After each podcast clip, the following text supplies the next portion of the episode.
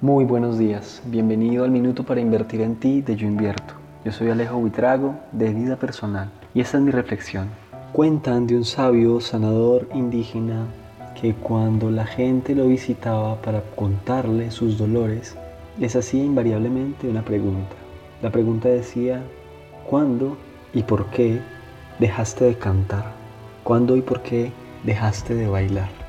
Y cuando la persona le respondía, él ya sabía dónde estaba el nudo energético que estaba asfixiando la vida y la alegría de esa persona. Así que él quitaba el nudo energético con la finalidad de que la persona volviera a cantar, volviera a bailar, volviera a ser feliz, volviera a ser una persona con plenitud emocional. Así que pregúntatelo tú, ¿cuándo y por qué dejaste de bailar y de cantar?